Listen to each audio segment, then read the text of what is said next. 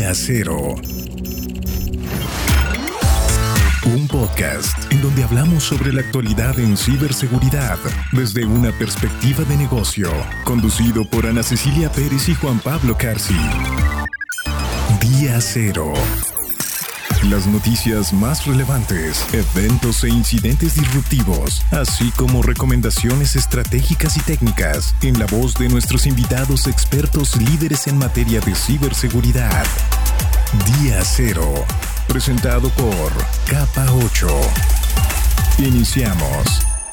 Bienvenidos al episodio 5 de Día Cero por Capa 8. Hoy conversamos con Jorge López. Jorge es CISO de una de las nuevas fintech, una de las más importantes de México, que sustentan su operación en la cadena de tiendas de conveniencia en la red más grande del país.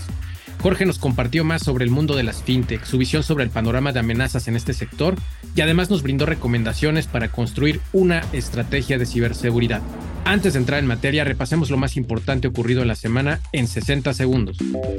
Día Cero. Estas son las noticias más importantes en el ecosistema de la ciberseguridad. El administrador interino de la Administración Federal de Aviación de los Estados Unidos, la FAA, Billy Nolan informó al Comité de Comercio del Senado que la agencia ha tomado medidas para prevenir futuras interrupciones del sistema NOTAM. Nolan dijo que se ha implementado un retraso de sincronización y un nuevo protocolo que requiere la presencia de más de una persona supervisada durante el trabajo en la base de datos con el fin de garantizar que los datos incorrectos no afecten la base de datos de respaldo. Todo esto después de la interrupción del sistema NOTAM del 11 de enero.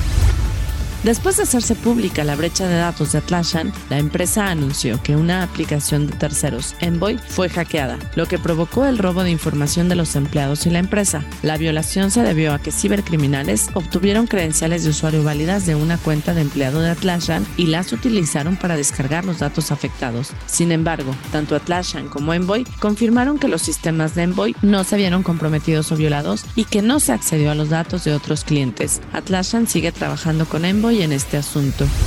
GoDaddy ha anunciado que fue víctima de otro incidente de ciberseguridad que cree que formó parte de una campaña de varios años realizada por un actor de amenaza sofisticado. Algunos clientes se quejaron de que sus sitios web estaban siendo redirigidos de forma intermitente a principios de diciembre del 2022, lo que llevó a un análisis que descubrió que los servidores de alojamiento compartido cPanel de GoDaddy habían sido comprometidos y se había instalado malware para hacer las redirecciones.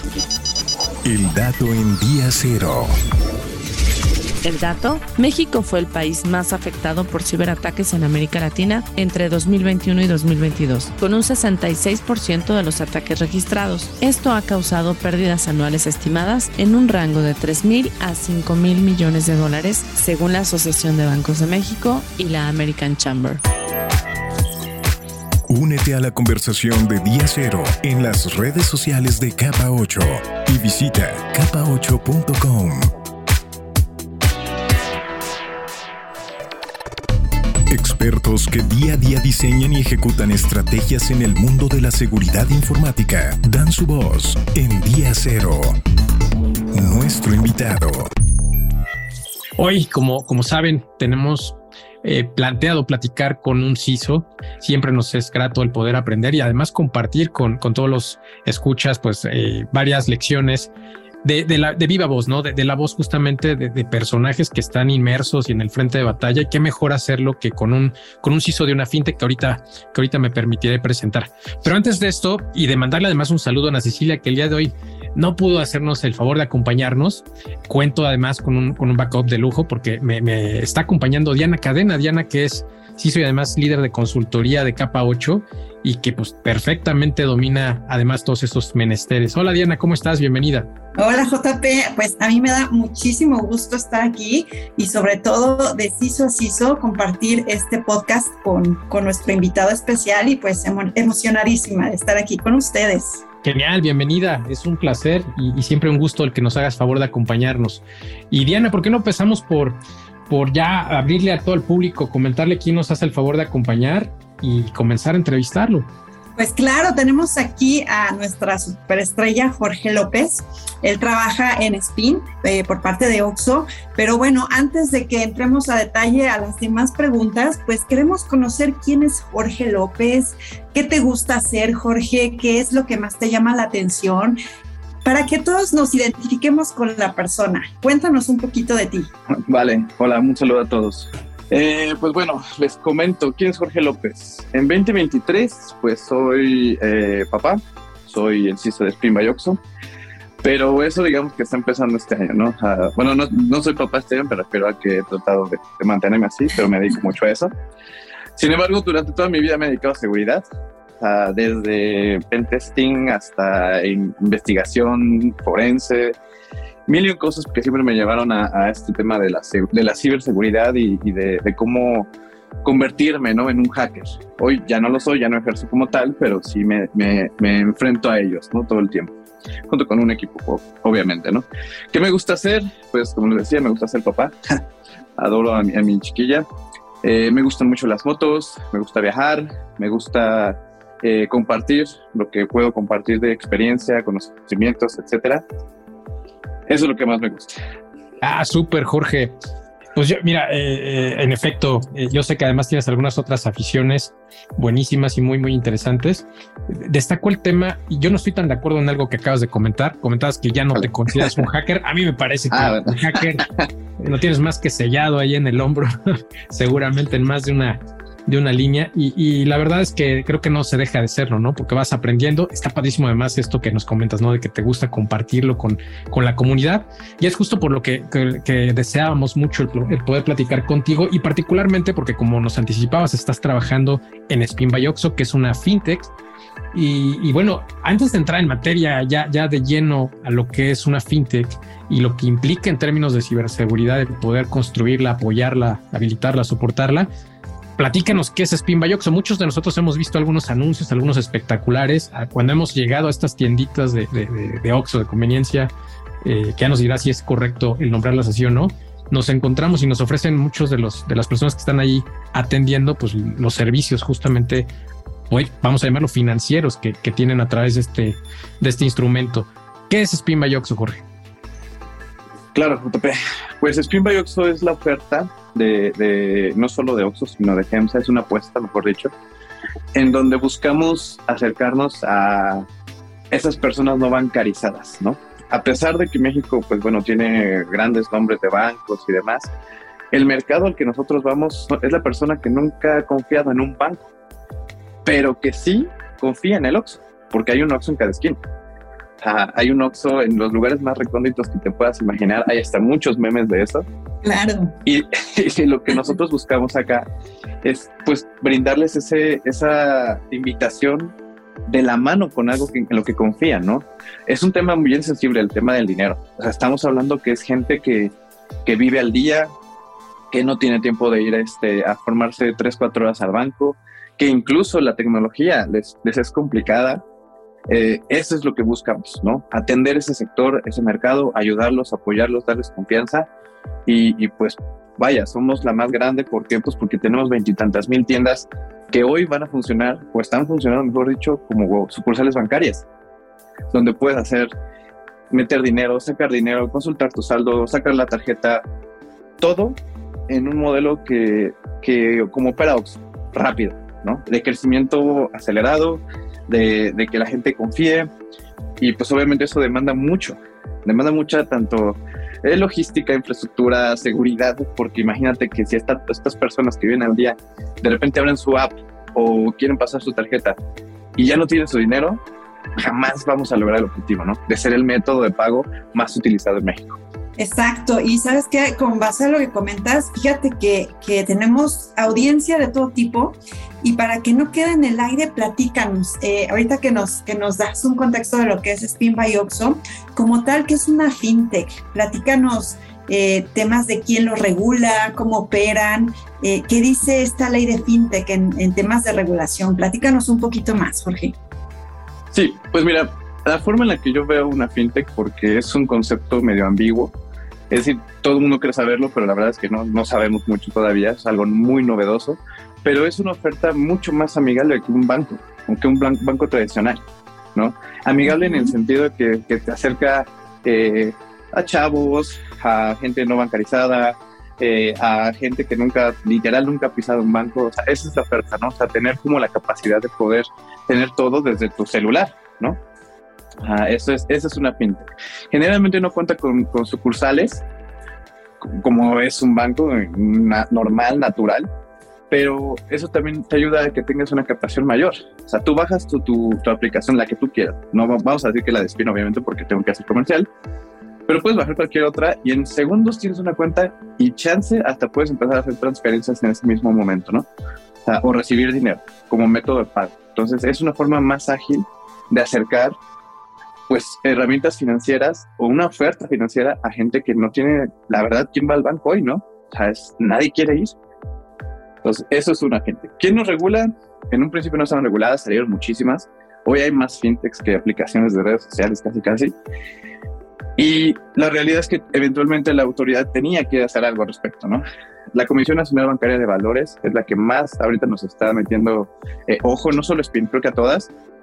¿Por qué? Porque estás jugando con algo, digo, digo jugando, pero mejor dicho, estás tratando algo muy delicado, que es el dinero de la gente, ¿no? Claro. Y obviamente también te regulan por leyes antilavado, este, de financiamiento al terrorismo o grupos de crimen organizado, ¿no? Es, es bien delicado, ¿no? O sea, cualquiera podría hacer una aplicación de banco, sí, cualquiera podría conectarse a sistemas de pago, sí, pero en realidad, ¿quién nos estaría regulando, no? entonces ahí es donde entra la Comisión Nacional Bancaria de Valores, Hacienda, eh, eh, la otra? Banco de México incluso, ¿no? Entonces, es como un banquito más ágil, pero igual de robusto y peligroso que un banco normal.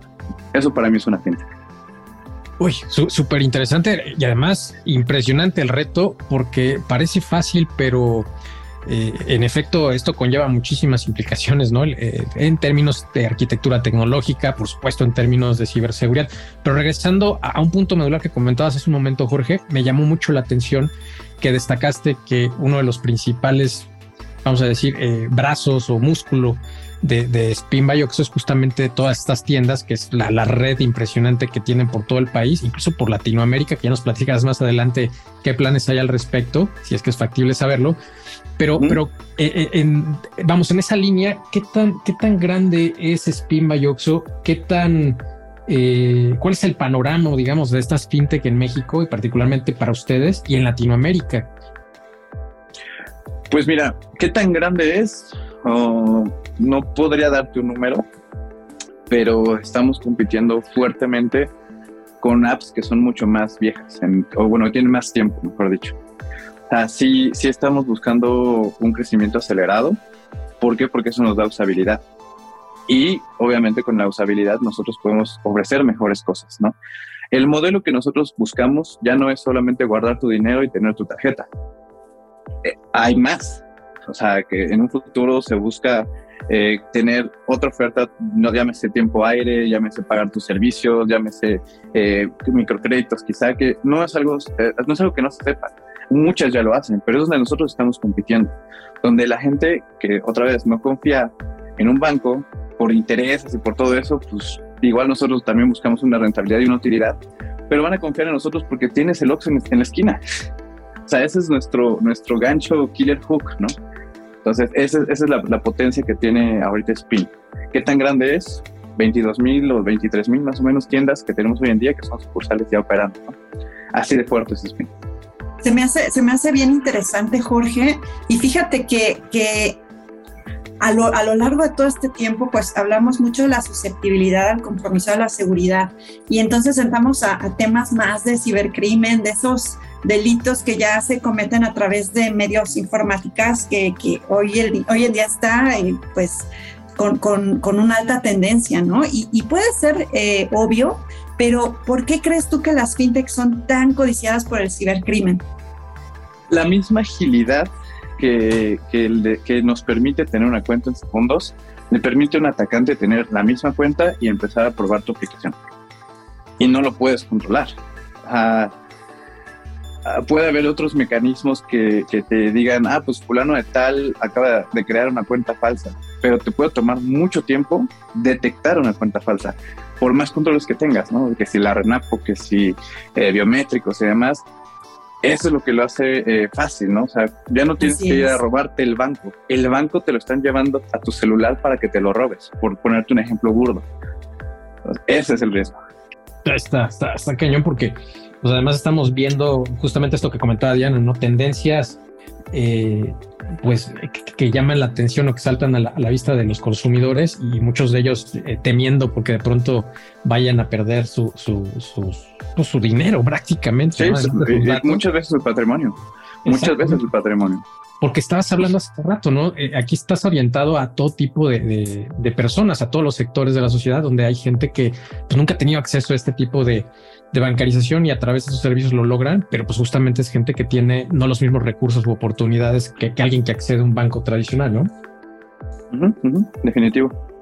Muy bien, George. Oye, Jorge, y puede parecer, puede parecer obvio, eh, ¿qué tendencias de ciberseguridad particulares existen actualmente para las fintech? ¿Qué soluciones de ciberseguridad debería implementar una fintech?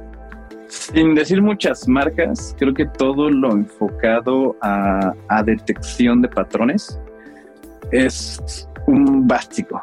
Ejemplo, si de repente yo me logueo aquí y aparezco logueado en mi aplicación de Spin en, no sé, en India, por ejemplo, tener la capacidad de detectar esos, esos impossible journeys que le llamamos es vital. O sea, si, no, si una fintech no tiene esa capacidad, es cuestión de tiempo para que le peguen. Ese será mi primer objetivo, ¿no? Y de hecho lo fue, estando acá en Spin.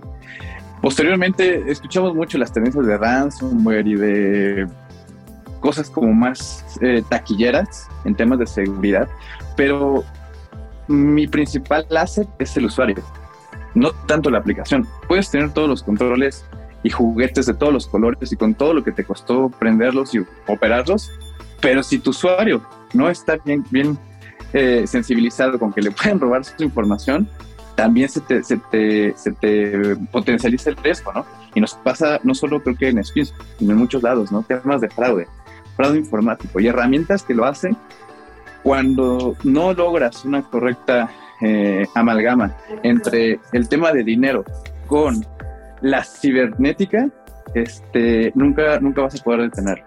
Te pongo un ejemplo. Cuando nos han llegado a cometer algún fraude, o generalmente lo que pasa es que lo detectamos por dinero pero pudimos haberlo previsto.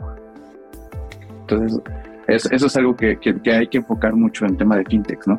Y obviamente, pues controles biométricos, Eso, eso creo que también son, son las tres cosas que yo implementaría o implementé y busco implementar y robustizar. Totalmente de acuerdo. Y, justo lo que comentas, ¿no? Lograr la protección de los usuarios. Y, para lograr eso, pues se necesita como un team, ¿no? Un, equipo.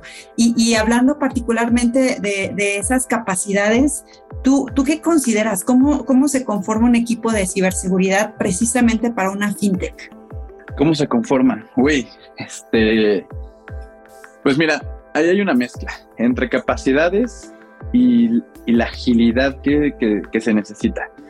no quisiera sonar este, de que ya estoy viejo o algo así, pero en algún punto un equipo joven, este, joven en, tema de, de, estos, esta nueva generación que está más acostumbrada a riesgos de nube, a tecnologías eh, que son intangibles, eso, eso creo que es una tendencia que veo, ¿no? De muchos equipos de seguridad. Ya todo es para nosotros nube, y para muchas infraestructuras de, la competencia es nube, ¿no? Entonces, a muchos de los que estamos ya llevamos mucho tiempo acá en seguridad, pues sí, de repente nos costó. O sea, yo te puedo decir, a mí me costó eh, el, brinco de, ya no tener mi cajita de servidores y entonces verlo como, ah, pues en un clic ya aprendí otros, otra instancia, ¿no? O sea, es, esa tendencia nueva.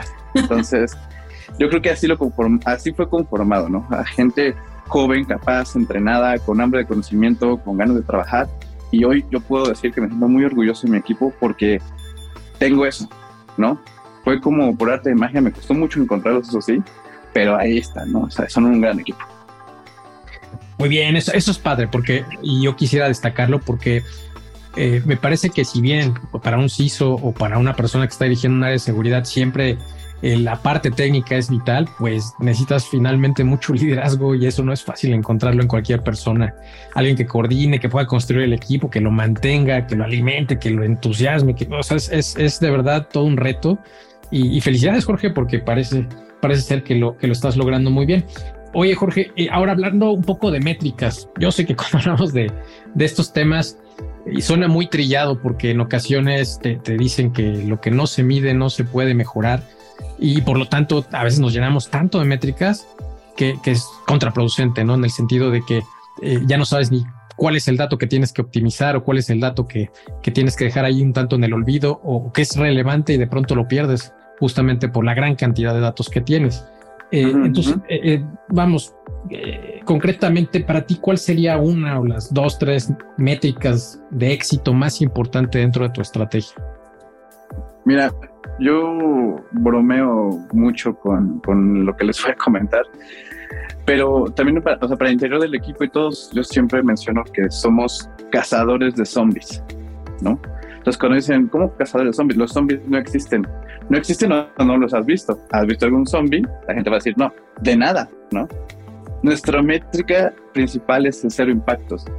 Tener absolutamente nada que preocuparnos nos ayuda obviamente a, a, a dormir bien, pero también tenemos mucha chamba para llegar a esa paz, ¿no? O sea, esa tranquilidad nos toma mucho trabajo. Entonces yo te diría que mi, mi métrica más importante es que no nos han pegado en un tiempo récord, que son los dos años y medio que lleva Espina fuera, ¿no? Eh, adicional ya vienen cosas de vulnerabilidades, de exposición, de, ciber, de cibertendencias de, de marca. O sea, esas métricas, por ejemplo, de phishing, las tomamos mucho en cuenta, porque otra vez, con el tema de la nube y con la facilidad que es abrirte una cuenta con cualquier tarjeta y, pues, y crear un sitio falso y empezar a hacer harvesting de contraseñas, nos traen hacking. nos abren sitios a diestra y a siniestra, ¿no? Claro, tenemos un equipo que monitorea eso, pero en lo que lo bajamos y lo de, en lo que la gente ya empezó a caer y demás, pues obviamente eso crea molestia, ¿no? Más que sea una responsabilidad de seguridad, es algo que tenemos que hacer. ¿Por qué? Porque no vamos a permitir que estén en este caso haciendo harvesting a nuestros clientes, ¿no? Entonces esa sería mi segunda métrica. Y una tercera, pues a nadie nos gusta hablar de riesgo, ¿no? Pero pues sí con el apellido que tenemos, pues estamos en alto riesgo, ¿no? Somos una marca muy conocida y pues esto, eso también nos pone en jaque, ¿no? Y hay que estarlo monitoreando.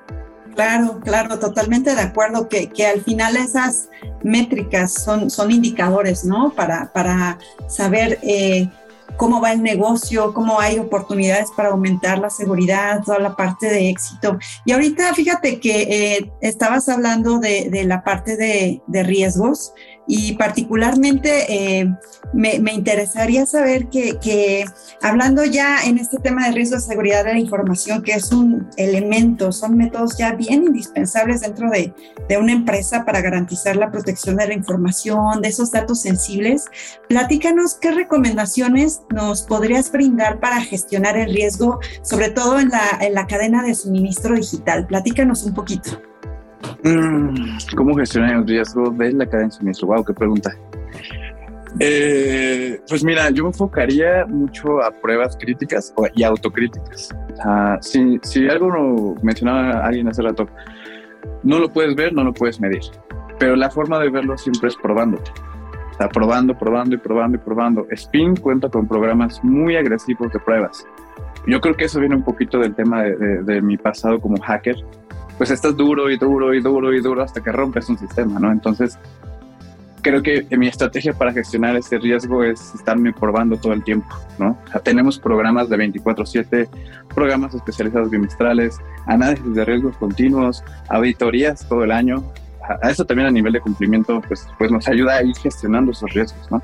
Si algo nos sale, no necesariamente estamos haciendo las cosas bien, ¿no? Pero la única forma en la que lo detectamos es probándonos, ¿no? Entonces yo, yo, yo te diría que mis estrategias son estos programas agresivos de pruebas y no siempre los mismos, ¿no? Cambiar eh, eh, equipos de pruebas por, por, ya sea proveedores, por aliados, por lo que sea, pero que sí nos estemos probando todo el tiempo y eso está, nos va a dar visibilidad. Está padrísimo, está padrísimo porque al final tú mismo compruebas, ¿no? Por dónde, si vas siguiendo la línea o si te estás desviando y eso te da como una, una muestra de por dónde vas.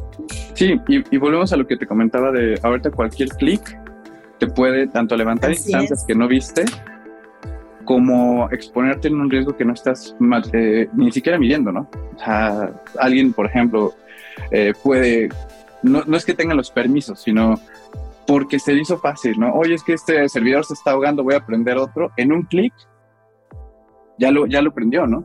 Entonces hay, Que, hay que estarlo ahí como, como este, como, o sea, hay que, hay que estarlo monitoreando, ¿no? El monitoreo te da visibilidad y las pruebas te dan, pues obviamente, otro tipo de, de, de, input, ¿no? A favor de, una estrategia de seguridad. Sí, totalmente. Yo, eh, totalmente de acuerdo. Sí, en efecto, hay que estar en esta validación continua de seguridad. Jorge, estabas platicando hace un momento y me encantó esa analogía, ¿no? De cómo manejas con el equipo el concepto de estar cazando zombies.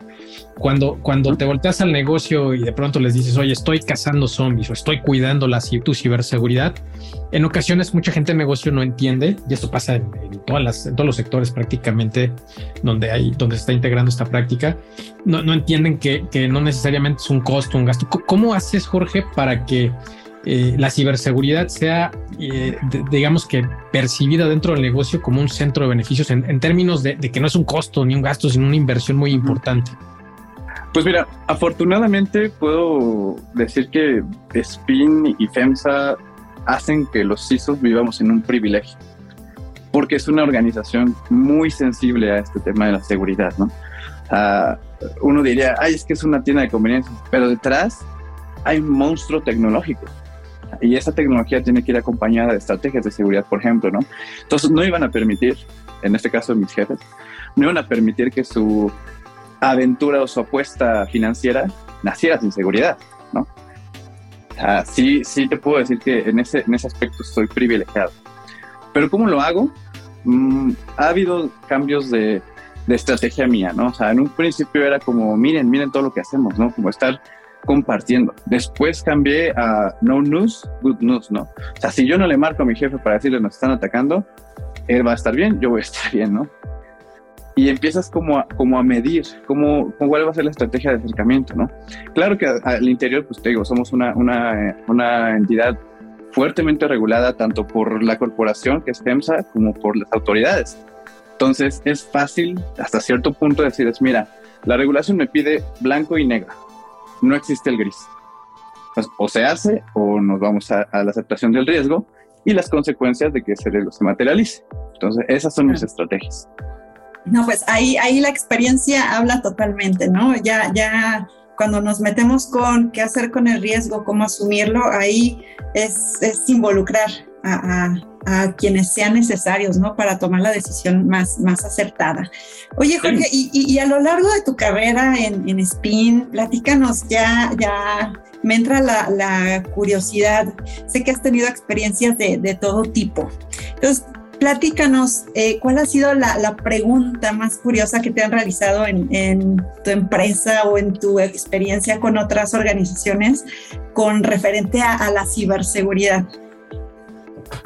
Mm, va a parecer cliché, pero hasta hace no mucho me preguntaban eh, que, si, que si era fácil eh, hackearte en WhatsApp, ¿no? O sea, cosas como, como lo percibe eh, alguien que pues no está en este medio. Sabemos que es sencillo cuando el factor es el humano, ¿no? O sea, hackear al humano es súper fácil. Hackear la tecnología toma más tiempo, ¿no?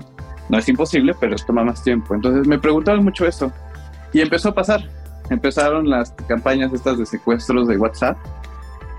Y pues les decía, no, mira, a ver, esto les dije que iba a pasar si no hacían A, B, C, D, ¿no? O sea, que son múltiples factores de autenticación, contraseña, todo eso, ¿no? Entonces, es fácil para mí compartirles mi experiencia como, como hacker y decirles esto es lo que no deben de hacer. Pero también es difícil del otro lado que lo entiendan, ¿no? O sea, ahí creo que es, es donde está el reto. Yo no le puedo decir, por ejemplo, a mis usuarios, acuérdate de prender tu doble factor de autenticación. O sea, mi, mi usuario va a decir, ¿qué? ¿Qué es eso? ¿Qué es eso con qué se come? Y mi chicharroncito de celular creo que no lo tiene. Pero entonces es donde te tienes que romper un poquito el, paradigma de yo soy hacker y sé esto, para entonces expresarles tu preocupación y que es por su bien, ¿no? Si han podido visitar las redes sociales de Spin, eh, pues ahorita nos estamos subiendo a trends, o sea, a tendencias de, para, para compartir, ¿no? ¿Qué es un phishing? ¿Qué es un mishing? ¿Qué es un este, phishing? Incluso, o sea, cosas así que para muchos sonarían fáciles, pero que es necesario y es importante que nuestros usuarios, nuestro principal asset, lo entiendan. Increíble. es increíble y curioso, en, efecto, ¿no? Que este, este, tipo de preguntas surjan todavía a, la fecha. Ya, ya, solamente faltaba por ahí el meme, ¿no? De este, que hace referencia al cuate que estudia sistemas o informática y, de pronto quieren que, que, le hagan el servicio. Que arregle todo, ¿no? Sí, exacto. tú, que estudiaste sistemas, arréglame la impresora, ¿no? Prácticamente. Sí. Sí. y es parte de, de, una cultura, creo yo, que se ha venido eh, facilitando. Otra vez no quiero sonar como que tengo 300 años, pero ya no es como antes, JP, y usted, tú, Diana, no me lo van a dejar mentir. Antes en verdad era difícil ser hacker, ¿no? O sea, era difícil que te tomaran en cuenta como hacker. Hoy hay muchos. Hay entrenamientos en LinkedIn, en todas estas redes sociales, hay cursos gratis, pasas horas en la, en la computadora y, y, es más fácil. Ya cualquiera se toma el ethical hacker y se siente hacker, ¿no? Por eso entonces donde todavía creo que los dinosaurios como yo tenemos algo que ofertar, ¿no? Todavía tenemos la experiencia. pues que, haya más dinosaurios cazadores de zombies como, como tú, que, sí? que así sigan.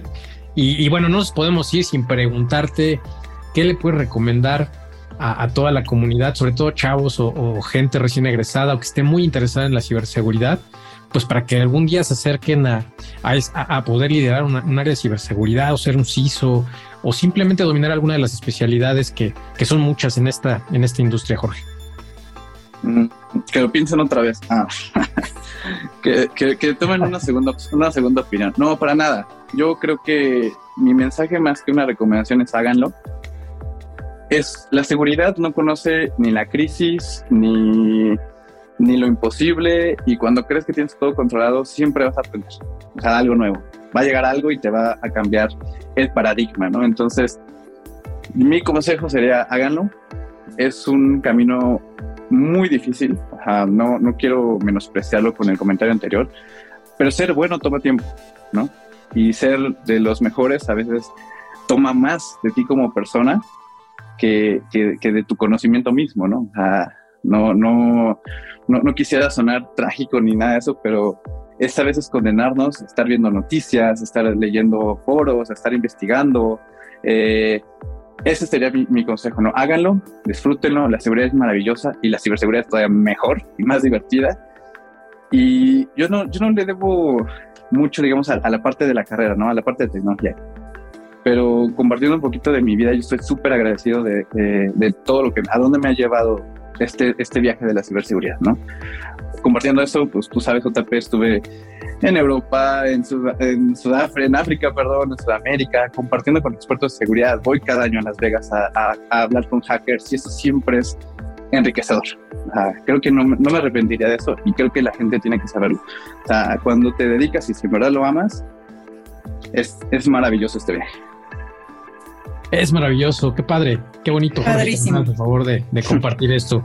Eh, pues hoy estuvimos platicando, hoy estuvimos conversando con Jorge López, hizo de Spinba Yoxo, que es probablemente una de las eh, fintech de estas empresas financieras tecnológicas que han surgido en los últimos, en el último, relativamente hace muy poco tiempo, pero que son muy, muy exitosas prácticamente en toda la región. Ha sido un placer, un privilegio platicar contigo, Jorge. Y Diana, también ha sido de verdad un gran gusto el que me hayas hecho el favor de acompañar en esta charla sabrosísima con Jorge. No, al contrario, y me encantó escucharte, Jorge. Está, está padrísimo lo que nos compartiste y, un placer, un placer estar no, gracias a ustedes por la invitación. Gracias por la invitación, ha sido también un placer para mí. Y pues lo que necesiten, aquí andamos, bajen su aplicación y usen Spin. Pues ya escucharon. Por supuesto. Bajen la aplicación, usen Spin, que saben que mándenle un, equipo. mándenle un Spin. Está respaldado por un equipo de ciberseguridad muy, muy preparado. Pues muchas gracias, Yana, Jorge. Un placer y muchísimas gracias a todas las personas que estuvieron atentos a esta conversación. Les enviamos, por supuesto, un fuerte saludo, un saludo a Ana, esperando que todo esté mucho mejor y los, los esperamos en la siguiente sesión donde estaremos aprendiendo de algún CISO sobre estos menesteres de la ciberseguridad. Hasta la próxima. 8 presentó Día Cero. La actualidad en ciberseguridad desde una perspectiva de negocio. Te esperamos en la siguiente emisión. Todos los derechos reservados.